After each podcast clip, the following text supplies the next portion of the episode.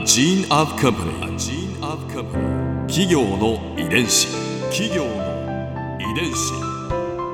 全国に546万社以上あるとされる日本の企業その企業の数だけ理念があり使命があり人間ドラマがありますこの番組ではさまざまな企業のトップや社員の方にお話を伺いながら成長する企業の DNA を解明していきます企業の遺伝子。ナビゲーターは私千葉なクララとクオン株式会社代表の武田隆さんです。武田隆です。よろしくお願いします。え本日はですね SB 食品株式会社広報 IR 室室長中島康介さんをお迎えしております。よろしくお願いいたします。よろしくお願いします。よろしくお願いします。今回は中島さんのキャリアについて伺います企業の遺伝子。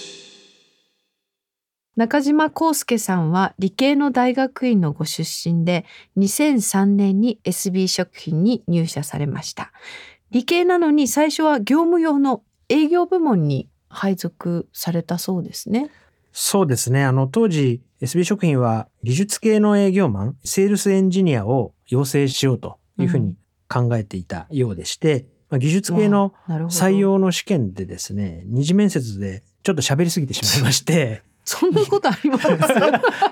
いや、そう言われたんですけど、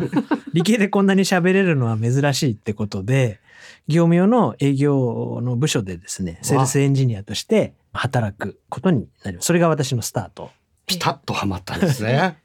普通の営業さんとセールスエンジニアでははい。どんな点が違うんですか、完成された商品を、うん。スーパーさんですとか問屋さんに卸して、うん。えー販売していくといういわゆるイメージの湧く営業とは少し違ってですね、うんうん。他の食品メーカーさんの開発の方々のお悩み相談といいますか他のメーカーさんの商品開発に深く関わっていってそのスパイスの魅力を伝える。で、えー問題解決をして我々のスパイスをお買っていただくとあ。いう、まあ、御用聞きのような仕事ですね。だ SB 食品さんは我々消費者にも商品を販売しつつ、お店はい。飲食店にはい。も提供しつつ、はい。メーカー食品メーカーさんにも原材料としはい。てご提供されて、B2B ではい。B2B で、どはい。んな風な具体的な、えーあのと解決を今までしてこられたんですか、まあ、例えばですね、はい畜肉メーカーさんとかがはい鶏の香草パン粉焼きとか、あはい、揚げるだけで食べれるのが精肉コーナーとかにん売ってたりするじゃないですか。例えばああいうものを作りたいんだけど、その時に使う香草パン粉焼きの香草の部分、ハーブの部分がちょっとわからないんだっていう悩みを持っていたとすると、うん我々はスパイスのプロですので、営業に行って、その研究開発の方と、こういう鳥だったらこういうスパイスの配合がいいですよですとか、アドバイスをさせていただいて、我々の商品を購入していただくと。例えば、生のお肉なので、そこにハーブをかけるとう、ん。ほっとくとそれはもちろん微生物が増えてしまったり、うん。菌が増えてしまったりっていう課題がやっぱりあるんですけれども、うん。そういった時に我々が持っているうん。低菌スパイス、菌数をすごく減らしたクリーンスパイスっていうものがあるんですけれども、うん。そういった低菌スパイスをご提案するだとか、様々な解決方法を持ってですね、営業するというスタイルですね。スパイスとハーブが求められるところには全部いっちゃうわどこけですにでも行きますね。あのカップラーメンの小さな袋に入ったスパイスですとか、はあソーセージなんかも、セージっていうのはあの、ハーブのセージですから、いろんなところにスパイスとかハーブって使われていて、うんうん我々はそういったところにアプローチして、技術の力で課題を解決して、お客様にも喜んでいただく。企業の遺伝子。今のお話聞いてると、もう最初からセールスエンジニアとして活躍するために生まれたんじゃないかって思うくらいなんですけど でもそもそもどういうところに魅力を感じて SB さんに入社されたんですか、えっと、そもそもはうん私の父がやっぱり食品メーカーで、うんはい。まあ、キッコーマンというおお醤油屋さんの開発をやっていたんですね。はい。商品開発え。えうん私が小さな頃に試作品をこう、ちょっとお前食べてみろみたいな感じで、えこう試させてくれて、うんでそれが小さい頃子供ながらにすごく楽しかったんですよ。それで「お前どう思う?」とかこう聞いてくれたりして、でそれで中学校の2年生ぐらいの時にはい自分は食品メーカーに入るっていうのを決めたんですね。は い早い。それでその中でもですねスパイスとハーブこれは非常にこう将来性が高いと言いますか先ほども申し上げた通りいろいろなところにスパイスとハーブがの活躍する場面があるにもかかわらず、日本はまだスパイス後進国うん。世界に比べればスパイスの使用量は圧倒的に少なくってまだまだ伸びていくしうん。発展性があるかなと。いうところに非常に魅力を感じてそれで入社させていただきました。同じ業界に就職したっていうのはお父様は何ておっしゃいましたか？それで あの面白かったのが、うん。SB 食品の業務用の営業として入ったので、うん。新しくうん。お得意先様をこう開拓するっていうことの中で、うん。キッコーマンっていうのが行ったことなかったんですよね。はい。お父様の会社。SB 食う品、でんうん。私が父のメンバーがいる研究所のうん。チームのところに行って、うん。あのスパイスとハーブのプレゼンテーションをさせてもらって、え父と名刺交換したんですよ、ーうわすごすい。ごい。お互いどうも中島です、ええ中島ですみたいあなこれはどうもみたいな感じで。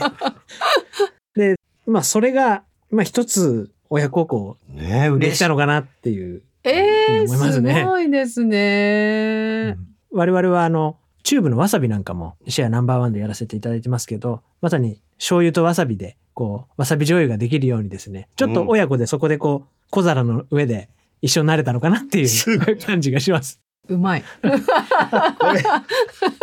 採用されますね。それはもう私も採用させていただきたい。ありがとうございます。あのお仕事されていてスビーさんで、はい。特に創業者の DNA を感じるエピソードとか印象的な出来事はありましたか？はい。まあ家庭用の商品開発の部門に10年間その後私いたんですけれども、家庭用の商品企画ってやっぱり世の中にないものをゼロから作り出すんですよね。うん。ですので、それが一番大変だったかなと思うんですけれども、やっぱり創業者が最初にカレーという味に出会って、で、全く見たこともないカレー粉をゼロから作ろうとするっていう、そのアプローチと、まあ、スケール感こそ違いますけれども、その当時商品企画を10年間やってた時っていうのはやっぱりゼロから生み出すっていう、うん。生みの苦しみの中でがむしゃらに頑張ってきたっていう、まあ、そこがすごく創業者と近いなと同じような感覚だったんじゃないかなっていう気がしていてですね、そこはすごくあの SB 食品の創業者が歩んできた道と、まあ少し近しいことをやらせてもらえたのかなっていうことで、なんか DNA というかですね、をすごく感じる部分でしたね。ここで Clara's Viewpoint 今回印象に残ったのは中島さんのセールスエンジニアとしてのご活躍です。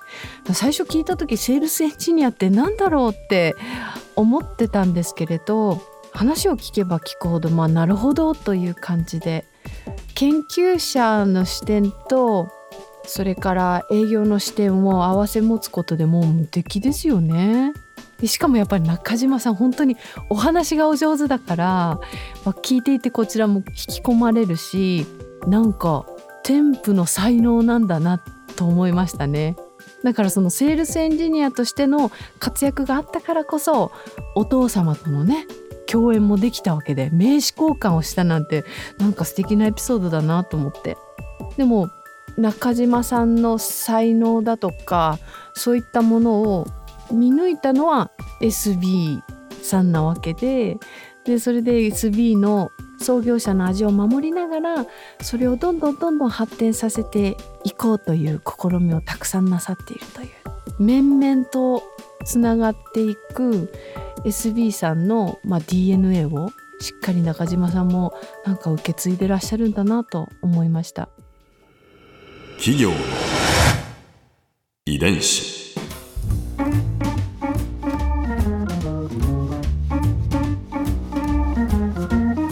この番組はポッドキャストのほかスマートフォンタブレット向けアプリオーディでも聞くことができます。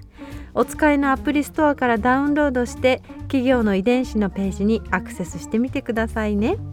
それでは来週もまたお会いしましょう。企業の遺伝子。ナビゲーターは私千葉なクララとクオン株式会社代表の武田隆でした。「